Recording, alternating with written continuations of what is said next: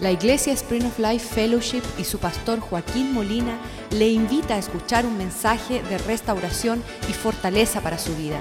Sea parte de la visión Cambiando el Mundo.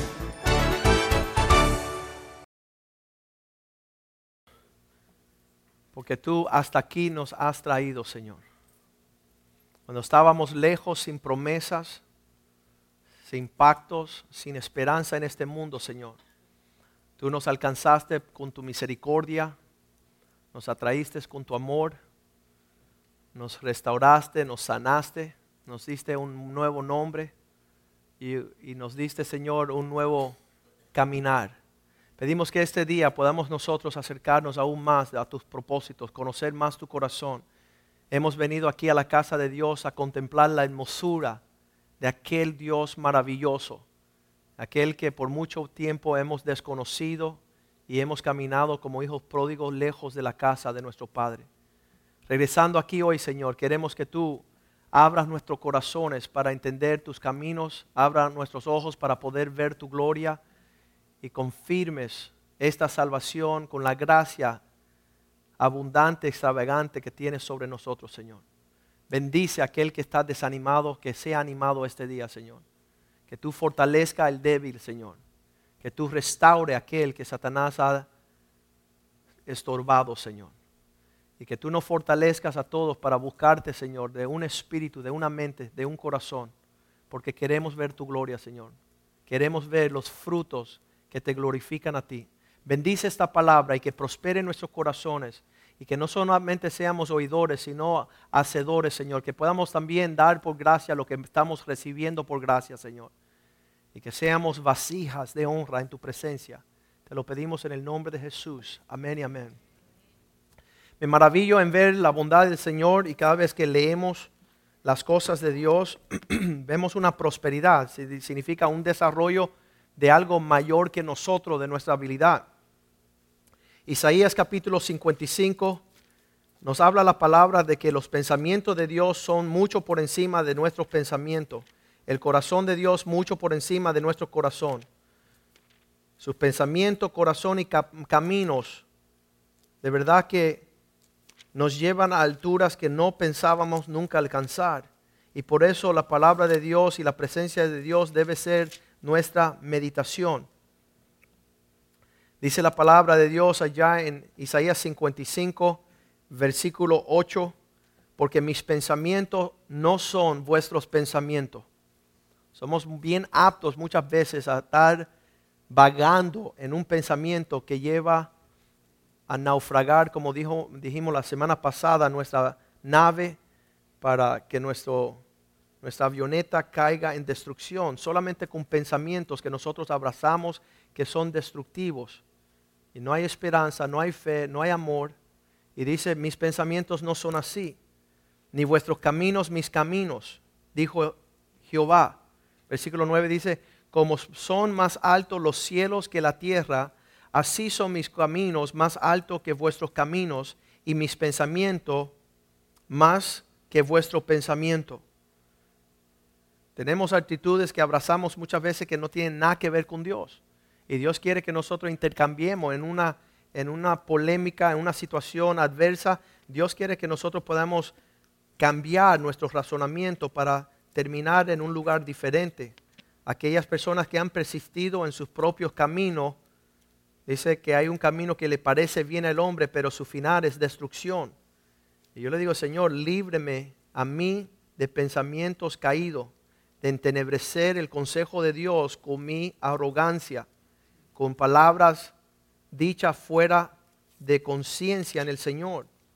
Y todos los hombres de Dios que tuvieron que venir al Señor, como alguien como Pablo, que era prepotente en su propio camino, llegó el día que fue confrontado por Dios y tuvo que darse cuenta todo lo que él pensaba, todo lo que él alcanzó, todo lo que él estaba alcanzando y haciendo, lo tenía que dejar por basura y él lo dice así en Filipenses capítulo 3. Dice, todas estas cosas que yo una vez pensaba y tenía por alto, por categoría, por identidad, lo doy por basura a fin de alcanzar el propósito que tengo en Cristo. A fin de vivir la vida no como yo quiero, sino como Cristo quiere. Y ese intercambio tiene que suceder. Y cuando él comenzó a hacer eso, le empieza a salir de su interior un entendimiento de quién es Dios. Y ya eso trae una forma diferente de vivir. Encontramos que en Efesios capítulo 2, versículo 10, él dice estas palabras. Y él nos recuerda, él ya tuvo este entendimiento después de ver la grandeza de Dios. Él viene con el entendimiento este, allá en Efesios 2.10, porque somos hechura suya. Somos hechura del Señor. Esa palabra hechura, estábamos hablando el miércoles, es una palabra griega que se dice poemia, que es donde sacamos nosotros la palabra poema. Nosotros somos un poema de, Dios, creados en Cristo para buenas obras, las cuales Dios preparó de antemano para que anduviésemos en ellas. La profundidad de esta palabra no se entiende hasta poder entender que en el griego esa palabra hechura es poesía, poema somos nosotros un poema. Y sabes que no hay muchos poetas en estos días. A veces decían que evitemos ser poeta, músico y loco, ¿verdad? Porque no tenemos una apreciación por esta, por esta realidad. Pero ahí esa, esa es la palabra que se utiliza. Es una palabra griega, la expresión del corazón de un poeta. Y yo no conocía mucho de esta situación hasta no ayer me alcanzaron una tarjetita que escribió uno de los niños de esta iglesia, una tarjeta donde allí él dispone como felicitar a su mamá en el día de su cumpleaños. Y él en vez de escribir una carta, él escribe un poema. Y, yo no conozco mucho de poemas, así que vamos a tener que lidiar con esto despacito.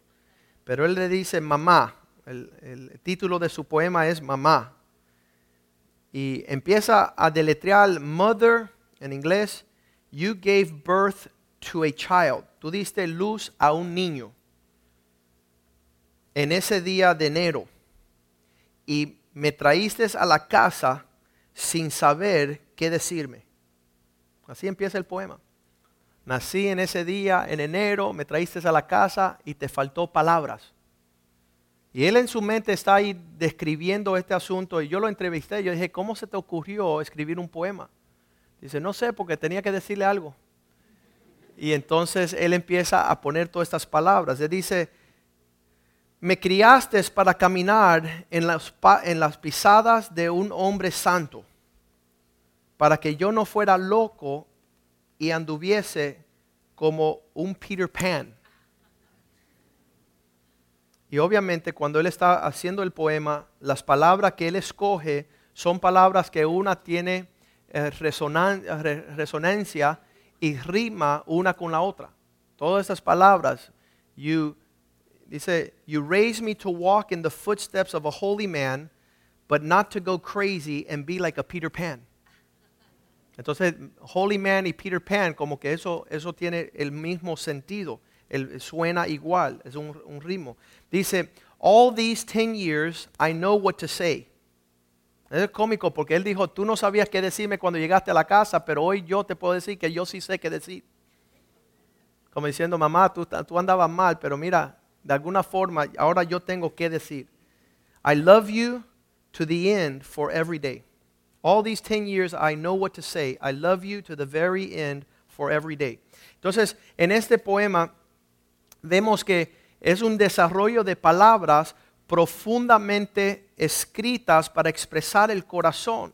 Y no hay un poema escrito en todo el universo cuyo autor y poeta escribe para destrucción.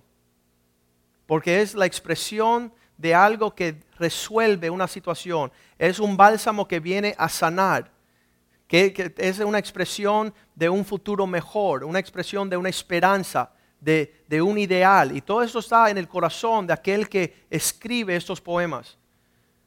Hace unos días atrás estaba yo en la casa de mi abuela y le digo, abuelita, ¿cómo te van las cosas? Y dices, mira, yo tengo este poema que Dios me dio y, no sé por dónde fue, pero la que salió de mi corazón y, es una muestra de la expresión de mi gratitud. Y, quiero, quiero hacer un paréntesis aquí para que veamos que cuando uno está la profundidad de la expresión del corazón de una persona um, es algo increíblemente poderoso. Y vamos a ver este, este poema bien rapidito.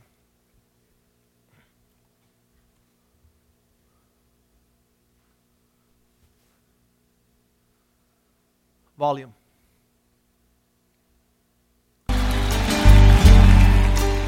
Dime el poema. postrada ante la cruz en la que has muerto y en la que yo también te he condenado, solo puedo decirte que lo siento, todo puedo decirte que te amo y te pido perdón por mis errores y te pido perdón por mis pecados. Perdóname Señor, hoy me arrepiento. Perdóname mi Dios crucificado. Me, me ponía nerviosa de pensar que yo no he leído eso en ninguna parte ni nada. Que eso me salió así, así, así un día. De tu sin espíritu. saber- sin saber por qué.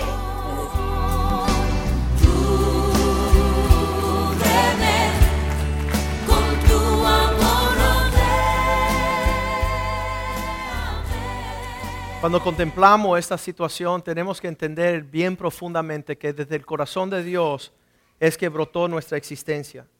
Y que el hombre sin Dios y lejos de Dios ha querido contaminar esta creación, ha querido contaminar, a decir que nuestra existencia es un...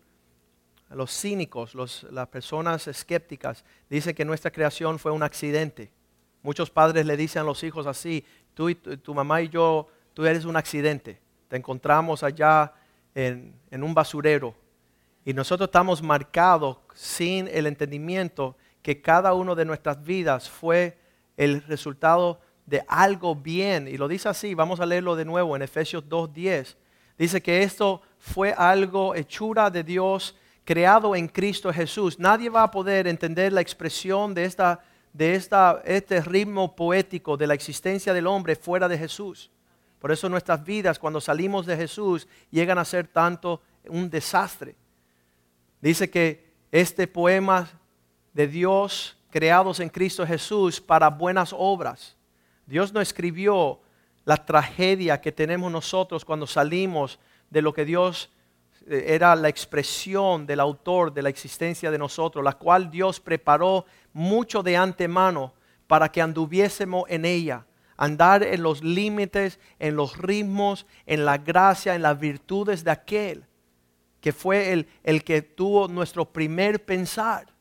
Y no tenemos que tener confusión en esta vida. Y no tenemos que estar reaccionándonos que esta, este poema va a salir a ser un horror, una- un terror, porque dice que no nos dio en ese escrito, en, ese, en esa expresión, no nos dio un espíritu de temor.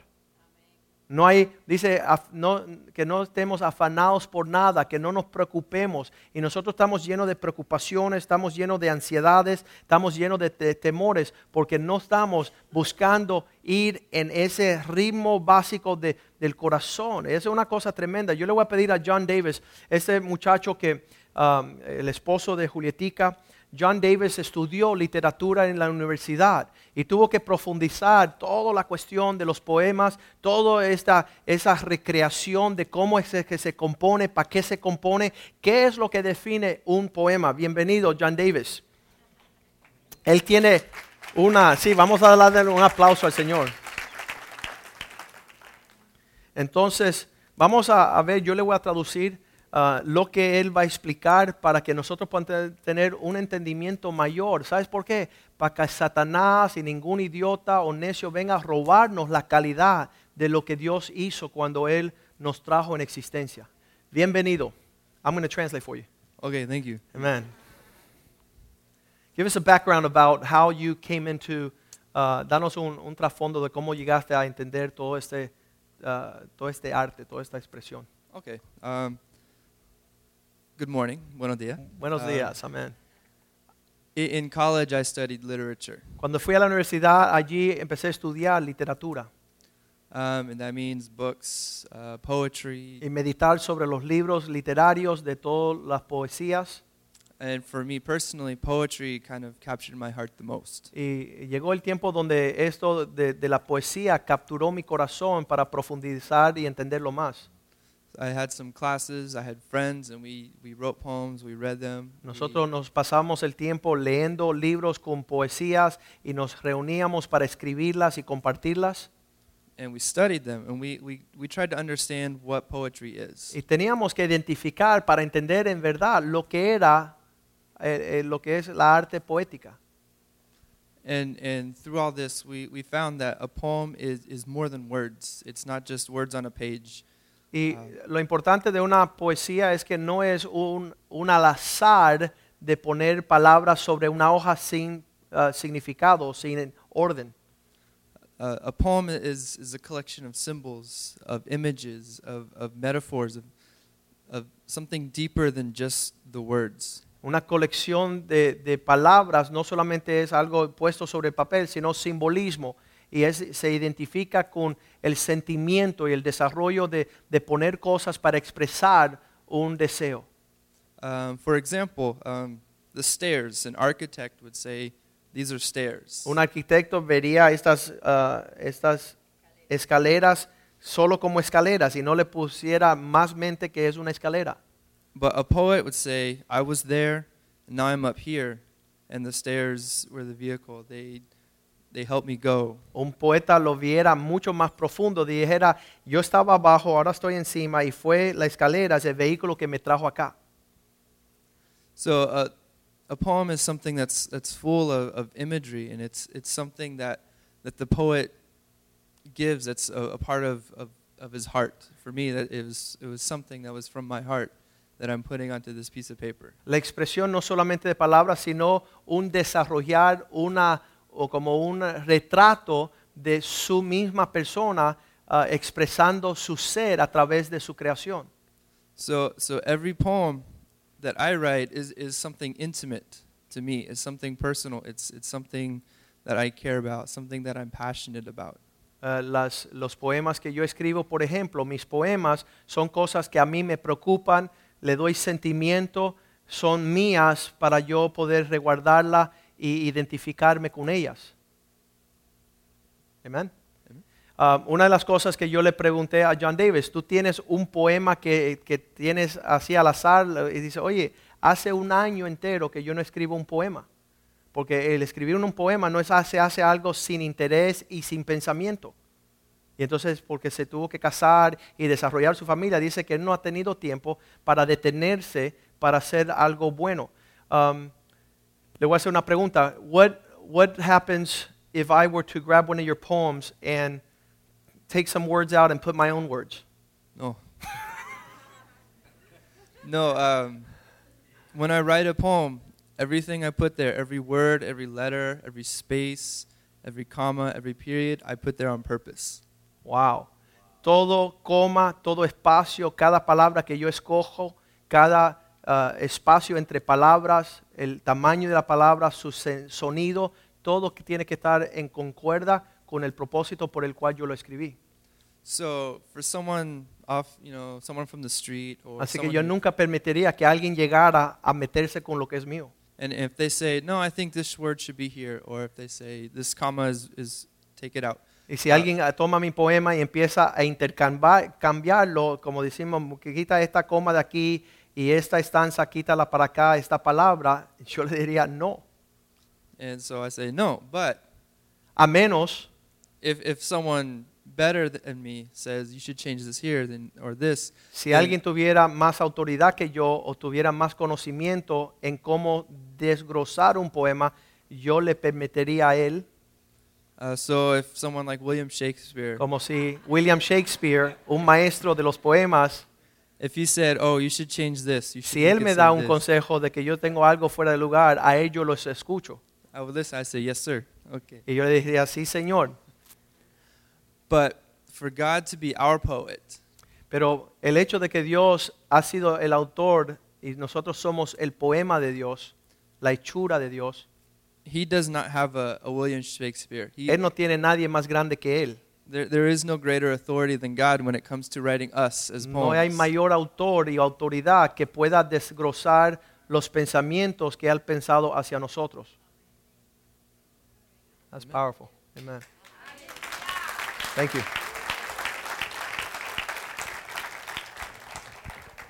Y sabemos que esto solamente es la mente humana tratando de entender a Dios, pero yo les puedo asegurar que todo lo que ha llegado a infectar el corazón del hombre en cuanto a temores, inseguridades, la confusión, nosotros en vez de ser leído como un poema o una epístola de Cristo, somos una tragedia griega.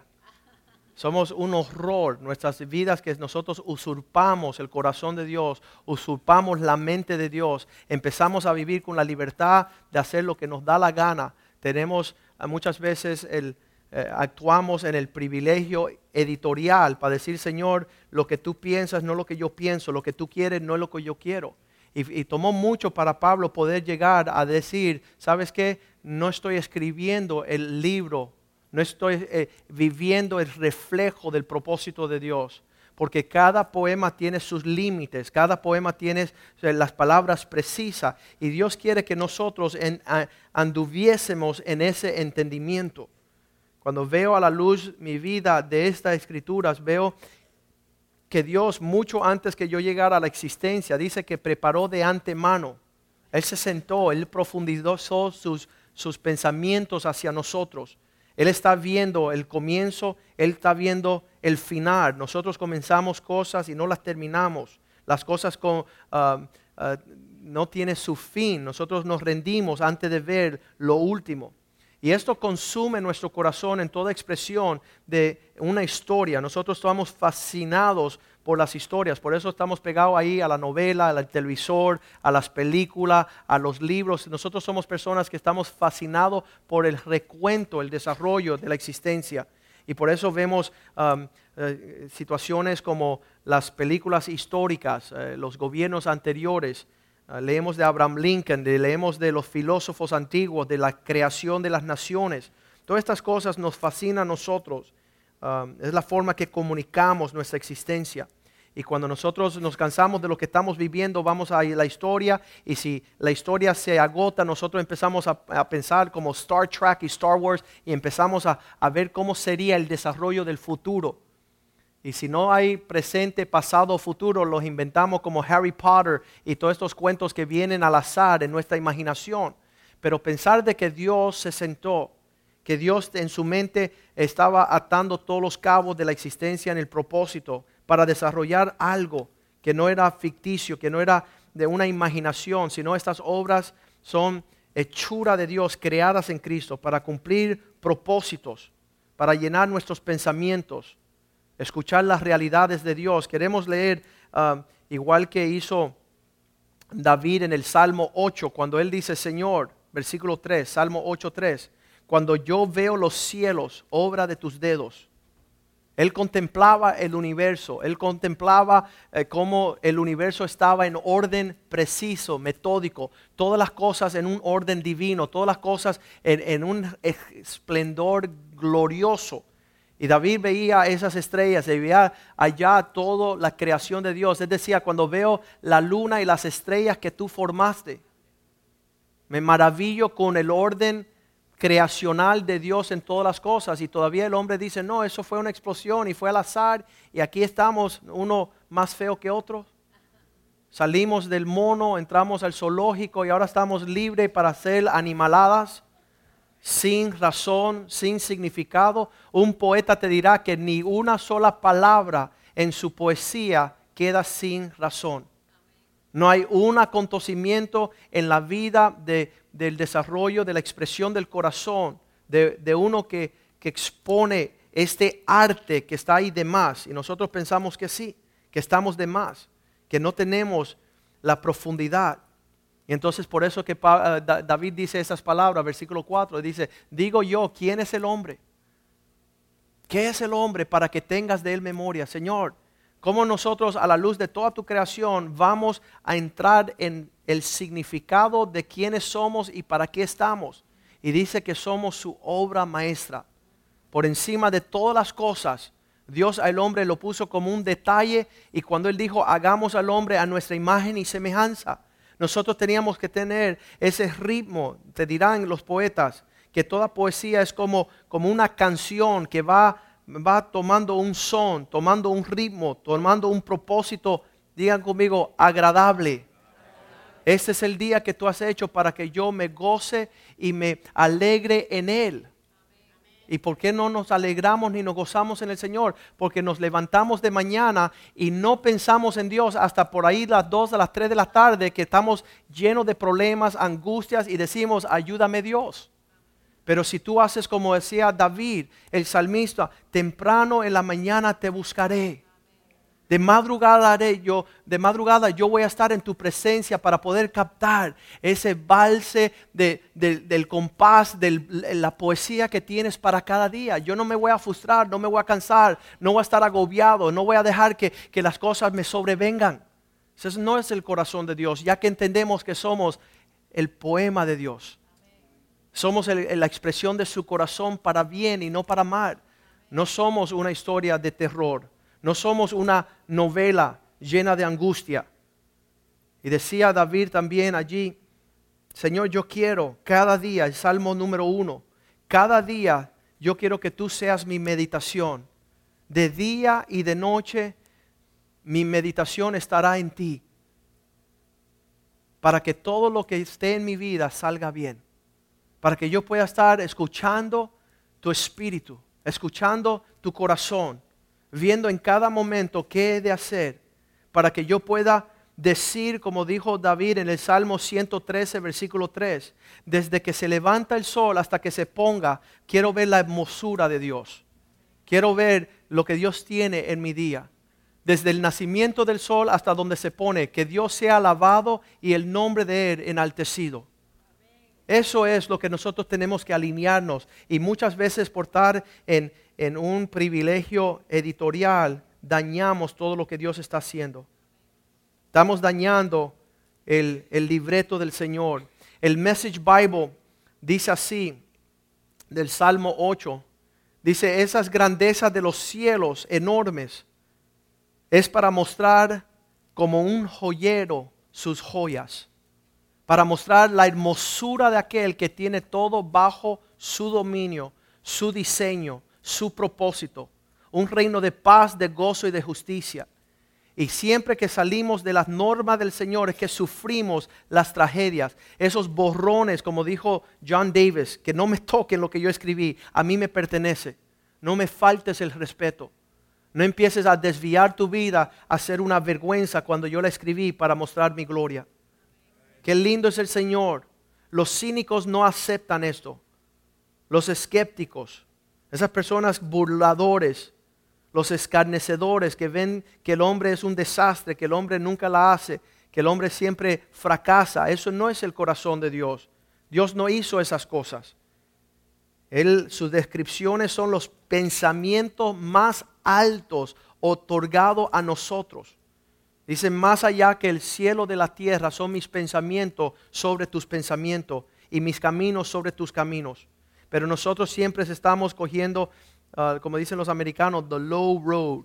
Siempre está buscando lo más, lo más feo, lo más torcido, la angustia más grande. Yo rehuso tener mis pensamientos en el fango.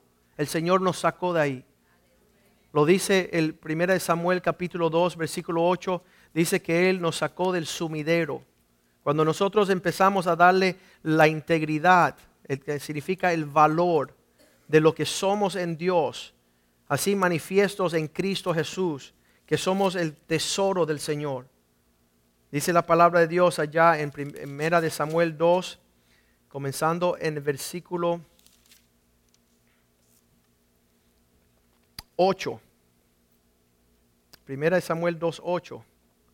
Él es capaz de levantar del polvo al pobre y del muladar exaltar al menesteroso, al necesitado. ¿Para qué? Cuando tú abrazas y entiendes lo que Dios quiere hacer con tu vida, Él te hace sentar en lugares altos como un príncipe y heredero de un sitio de honor. Dios ha, descrito, el famoso Bill Gothard, que es un predicador tremendo, dice, el hombre más frustrado, la mujer más ah, desesperada, es un hombre o una mujer que está mirando la vida del punto de vista de- del hombre caído pecador. Y dice, cuando tú interpretas tu existencia a la luz de, de una mente natural, lo que te provoca es una depresión. Me acuerdo una ancianita que se, levaba- se levantaba todos los días, iba donde la ventana, abría la, la- la ventana y decía, este, esta puerca vida, esta vida llena de miseria. ¿Sabes por qué? Porque nunca vio ella la hermosura de los propósitos de Dios. Tanto fueron inclinados sus vistas, sus pensamientos hacia el de abajo que nunca pudo ver las bondades de aquel que nos llamó de las tinieblas. Estamos maravillados en esta expresión, en esta meditación, saber que Dios con cada letra, con cada punto, con cada descripción, y nosotros andamos borrando y cambiando y alterando todo el orden del Señor. Estamos acabando, y en vez de ser un poema con un ritmo de, un ritmo de belleza y de gracia, nosotros dañamos y somos un mambo triste. Segunda de Samuel 23:1, aquellos hombres que se acercaban al corazón de Dios le decían el dulce salmista de Israel. Eso es una persona que tú puedes ver que está, está tomando las pisadas de gracia. Su vida es placentera, no ofende, está llevándose por la bondad del Señor. Dice allí, estas son las palabras postreras de David. Ya cuando él terminaba su vida, no estaba llena de angustia, de frustración, de amargura. Dijo David, hijo de Isaí, aquel varón que fue levantado en alto. ¿Ustedes tienen duda que el poema del Señor acabará en derrota? No tenemos duda que nuestro Dios cuando empezó a deletrear nuestras vidas, Él no termina nada en lo negativo. Él no termina nada en una frustración y una derrota. Pero nosotros rehusamos venir a esa vida. Nos aferramos a las cosas naturales como si eso sería nuestra victoria. Pero dice "He aquí vuestra victoria que ha vencido el mundo ha sido vuestra fe. Vivir según las normas del Señor. Dice aquel que Dios levantó en alto, el ungido de Dios, el dulce cantor de Israel. Todos los salmos son un poema al Señor, un cántico, una lineal. Señor, llévame a ese lugar donde yo no estoy contradiciendo lo que tú tienes para mí. David decía, aquello que está escrito de mí, que se cumpla en esta vida. Aquello que tú escribiste en tu libro, que sea el sonido que está sonando en la tierra. En versículo 2, él decía, pues el Espíritu de Jehová estaba hablando por mí y su palabra estaba en mi lengua. Yo estaba de acuerdo a este poeta que vino a traer a mi vida una bendición, una, un significado, un- una profundidad mayor. Las personas que no viven esta vida de esa forma, su vida no tiene, es vana, es temporal, es superficial, no tiene profundidad. Yo estaba escribiendo las palabras que muchas veces son opuestas al corazón de Dios en la expresión. El Señor siempre en su poema bendice y nunca maldice. Nosotros maldecimos y de ahí se nos escapa quizás una bendición a un ahijado, a un niño en un momento de nuestras vidas, pero todas nuestras bocas están llenas de maldición y de insulto. Nosotros siempre estamos interrumpiendo la conversación y el diálogo, el Señor nunca lo hace. Nosotros condenamos, nosotros nos damos por vencido. Ninguna poesía del Señor termina sin ser completa. Él promete la obra que comenzó en nosotros, Él la terminará. Tendrá, tendrá su final y sabemos cuál es el final de la poesía del Señor, del propósito. Nosotros nos damos por vencidos y nos llenamos de temores. Ninguna poesía del Señor tiene ni una gota de temor. Nosotros rompemos promesas. No concordamos con lo que hemos prometido. Estamos llenos de dudas. Nuestro cerebro tiene pensamientos esquizofrénicos. Un día te amo y el otro día te aborrezco. Dios no tiene ese doble ánimo. Nosotros estamos llenos de confusión, entramos y queremos salir, salimos y queremos entrar. Los poemas del Señor no son así. Están llenos de significado. Nosotros, nuestras vidas no tienen significado. El hombre se despierta de mañana, se va a trabajar, regresa y no cumplió nada con su día. no tuvo significado. Pero si seguimos el propósito de Dios, cada día de nuestras vidas tendrá gran significado. Comenzamos sin terminar, terminaron- terminamos sin comenzar. Permitimos las cosas que sigan sin ser resueltas. Nos vamos como hijos pródigos y prófugos de los propósitos. Ningún poema sale de las bandas de la unidad desde su comienzo a su final. Nosotros no podemos agrupar nuestros pensamientos porque son demasiado dolorosos la vida que hemos vivido si meditamos en, nuestra, en nuestros fallos, en nuestros errores. Pero los pensamientos del Señor son sabrosos y sus memorias son para siempre. Nosotros somos rápidos para expresar cualquier cosa en un momento, mas aquel que hace un poema se queda mucho tiempo meditando la precisión metódicamente de cada punto y cada letra. Nosotros nos faltan la expresión, como dijo este joven, llegué del hospital con mi mamá y no sabía ni qué decir. Y Dios, sus palabras son vastas, son excelentes y con cada una de ellas bendice nuestras vidas y nos trae un alivio y nos trae una seguridad. Nosotros robamos de esa seguridad, esa confianza con nuestras palabras.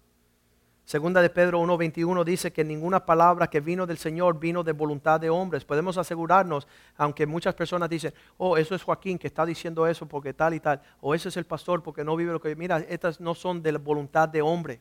Eso no lo, lo trajo, estas palabras hoy no son mías. Soy incapaz de poder maravillarme en esta situación. Ninguna profecía fue traída por voluntad humana, sino que los santos hombres, hombres inspirados por el Espíritu de Dios, hablan por el Espíritu Santo, para que usted tenga un entendimiento diferente, para que tenga un entendimiento mejor. Mateo 5:18, Cristo trató de explicar esto cuando dijo, los cielos y la tierra pasarán, pero ni una tilde, no sé lo que es esa palabra, pero significa ni un punto. Porque de cierto os digo que hasta que pasen el cielo y la tierra, ni una jota, ni un tilde pasará de la ley hasta que todo se haya cumplido. Qué tremendo que, que cada punto, cada, cada frase, cada palabrita, cada situación tiene un propósito en el cumplimiento pleno de lo que Dios tiene en su corazón. Y nosotros en nuestras inseguridades estamos maldiciendo y renegando todo el tiempo. Nunca yo he escuchado un esposo decir, gracias Señor por esta esposa que me has dado. Nunca una esposa deleitarse en la bondad de aquel que la ama. Qué tremendo. Pero todo tiene su propósito. Mateo 24, 35 también Cristo dijo, el cielo y la tierra pasará, mas mis palabras jamás pasarán. Mis palabras, lo que yo tengo pensado hacia ti, ninguna persona te quitará. Ninguna persona te robará de, de, todo lo precioso que tengo para ti en esta vida. Busca mi corazón, busca mi mente. Lucas 16, 17. Es más fácil que dejen de existir toda la creación a que se, que se pierda. Escuche esto, pero más fácil es que pase el cielo y la tierra, quede desastrosamente abandonada, que se frustre una tilde de la ley que yo he otorgado. Dios es específico, es preciso, es maravilloso. Entonces, ¿cuál es el problema? Él dijo en Marcos 7:13, dice, todo eso yo lo tengo, es una realidad, nunca va a pasar, nunca va a dejar de hacer, pero tú sigues caminando en tus propias tradiciones, tú sigues caminando en, en tus costumbres, invalidando la palabra de Dios con vuestras tradiciones que habéis transmitido. Tú le enseñas a tus hijos cómo maldecir. Tú le enseñas a tus hijos cómo renegar. Tú le enseñas a tus hijos cómo tú en tu privilegio de editor estás cambiando la historia de la humanidad por tu egoísmo, por tu prepotencia, por tu arrogancia, por tu pecado, que es salirte del rumbo en actitudes. Estamos aptos para creerle todo a Satanás y nada al Señor. Me invitaron a hacer un programa el viernes en la televisor y la señora empezaba, pero tú no crees en homosexualidad y tú no crees en el budismo y tú no crees en, en, en la autoestima personal. Y dije, oye, tú crees en todo menos en Cristo. Tú quieres promover toda tu idioteces, pero tú no quieres promover el autor de la vida. el autor y consumador que ha escrito el libreto perfecto para nosotros gozarnos todos los días de nuestra vida, para contemplar la hermosura de aquel que cada día lo que pinta en el horizonte es una maravilla. Cuanto más nuestras vidas tienen que reflejar esa misma poesía, esa misma gloria. Señor nos dio la sonrisa para sonreír y nosotros andamos amargados y frustrados y estamos re- ah, renegando el, mostrar un semblante de paz, un semblante de gozo, la música del Señor en el ritmo de su poesía. ¿Y qué tú miras? ¿Y por qué miras? Pídele Señor que usted cambie. Pídele Señor usted entrar y conectarse con lo que está escrito en la poesía. No le saques al Señor lo que Satanás te cobró. Estás invadiendo, vamos a ponerlo de nuevo, Marcos 7:13. Estamos llevando todo lo hermoso que Dios hizo a una mugre fea, porque no hemos sabido el entendimiento de nuestra existencia, invalidando, invalidando toda la palabra del Señor con nuestras costumbres, con nuestras mañas, transmitiendo estas cosas. Y muchas cosas semejantes a estas están haciendo. Están perdiendo la gloria de Dios para mostrar una gloria que no es. En Apocalipsis 22, 18, dije, en, en verdad testifico a todo hombre que escucha las palabras de profecía de este libro. Así termina la Biblia, diciendo, yo testifico a todo aquel que oye las palabras de la profecía de este libro. Si alguno añade a estas cosas, también Dios traerá sobre él todas las plagas que están escritas en este libro. Tú quieres dañar mi poesía, te voy a destruir. Tú quieres dañar mi poesía, tú quieres meterte con lo que me pertenece, lo que tiene el valor, lo que representa quién soy yo, y tú serás destruido por las plagas de andar fuera de lo que yo he escrito. Nadie le quite a esta palabra. Versículo 19 dice, no solamente no quitándole, sino tampoco añadiéndole. Si alguno quitara de estas palabras del libro de esta profecía, Dios quitará su parte del libro de la vida y de la santa ciudad y de las cosas que están escritas en este libro. Dios está bien celoso con su palabra. Dios está bien celoso con su poema. Deuteronomio 12:32, desde el Viejo Testamento estaba la, la advertencia al pueblo de Dios. Deuteronomio 12:32. Dice, cuidares, cuidarás de hacer todo lo que yo te mando y no añadirás a ello ni de ello quitarás. Y nosotros, como dijo John Davis, hay personas que tienen la prepotencia de decir, aquí voy a borrar, aquí voy a poner, aquí voy a quitar, aquí voy a añadir, aquí mi abuela me enseñó a mandar, mi, abuelo me enseñó a ser un perezoso y estamos cambiando y cambiando y cambiando. Y no he de ser, porque entonces viviremos una tristeza. Uh, Josué 1.7, cuando Moisés estaba ya dejando su cargo sobre el mando de Josué, le dijo, mira, te advierto algo, no te desvíe. Solamente esfuérzate y sé muy valiente para cuidar de hacer conforme a todo lo que está escrito por mi siervo Moisés. Y no te apartarás de ella ni a diestra ni a siniestra. No te vas a coger una izquierda, no te vas a coger una derecha para que seas prosperado, porque esta poesía tiene toda la prosperidad, tiene toda la bendición. Y yo ya supe desde hace mucho tiempo, cuando yo me desvío del rumbo, no me irá bien. Hay personas que dicen, ay, un poquito, me voy a desviar un poquito, ahora regreso, y no regresan bien. La bendición es mantenerse en línea con lo que Dios está expresando a través de su palabra, su espíritu y los consejos de sus siervos.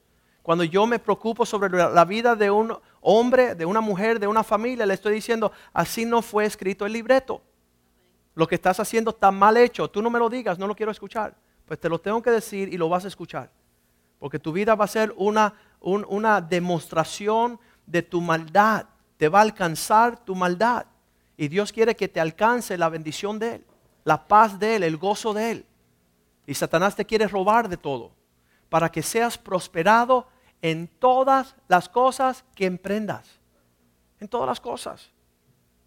Está la fórmula de éxito en el Señor. Deuteronomio 4.2. Nuevamente advirtiéndole al pueblo, asegúrate que no vas ni a la derecha ni a la izquierda. Deuteronomio 4, versículo 2. No andaréis a la palabra que yo os mando, ni disminuirás, no añadirás, ni tampoco disminuirás de ella para que seas guardados, para que guardes los mandamientos de Jehová, vuestro Dios, que yo os ordené, que están ahí puestos por razón. Deuteronomio 28, 14.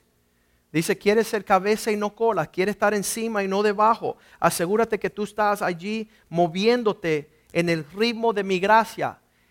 Y si no te apartares de todas las palabras que yo te mande hoy, ni a diestra ni a siniestra, para ir atrás otros dioses ajenos para servirles.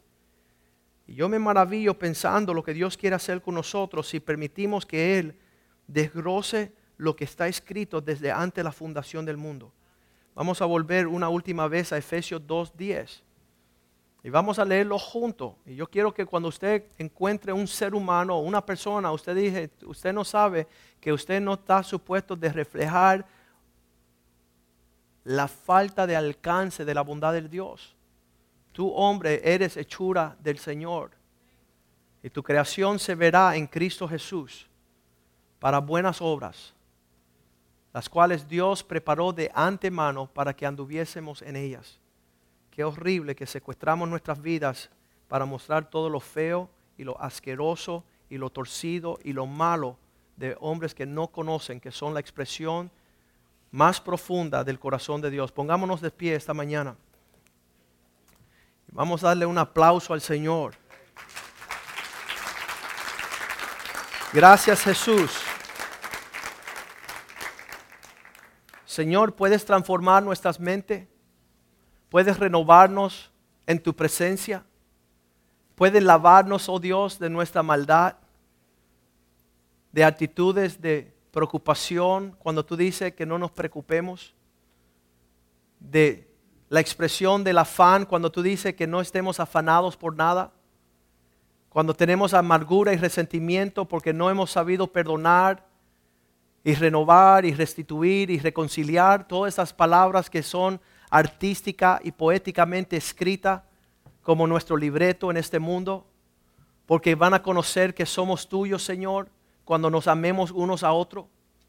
Padre, y solamente hemos avergonzado tu nombre, no hemos sabido brillar como la luna y las estrellas.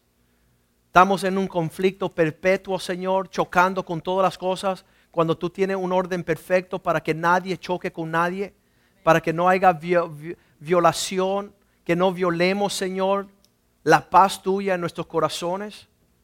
Este día nos presentamos ante ti como tu poema, la hechura tuya, Señor. Hechas en Cristo, creadas en Cristo Jesús, para buenas obras, Señor. Para la expresión de todo lo hermoso, todo lo lindo, todas las cosas que están de acuerdo a la paz tuya. Un ritmo de gracia y de virtud que hace a otros mirar y contemplar la belleza de la expresión de tu corazón más íntimo, Señor. Que podamos sacar de nuestras vidas la murmuración, el chisme, la blasfemia, la herejía, la mentira, el insulto.